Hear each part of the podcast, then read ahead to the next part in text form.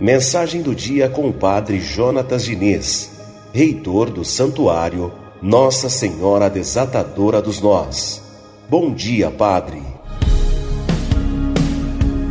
Bom dia, queridos ouvintes da Rádio Metropolitana, o programa Radar Noticioso. Bom dia, querida Marilei Schiave. Hoje, terça-feira, dia 7 de junho, e a nossa mensagem do dia são sobre os nossos sentimentos.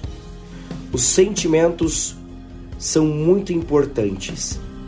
Por isso devemos ter bastante cautela com quem desejamos partilhá-lo. Nem todos querem conhecê-lo porque se atraem por eles ou se preocupam com você. Alguns querem conhecê-los somente para saber quem você é, saber onde está a sua fraqueza e tentar te destruir, saber onde está a sua fortaleza e tentar te desarmar. Nós, que conhecemos a palavra de Deus, devemos agir na contramão de tudo isso. Fomos colocados no mundo para ser um homem e uma mulher melhor. Fomos colocados no mundo para fazer a diferença.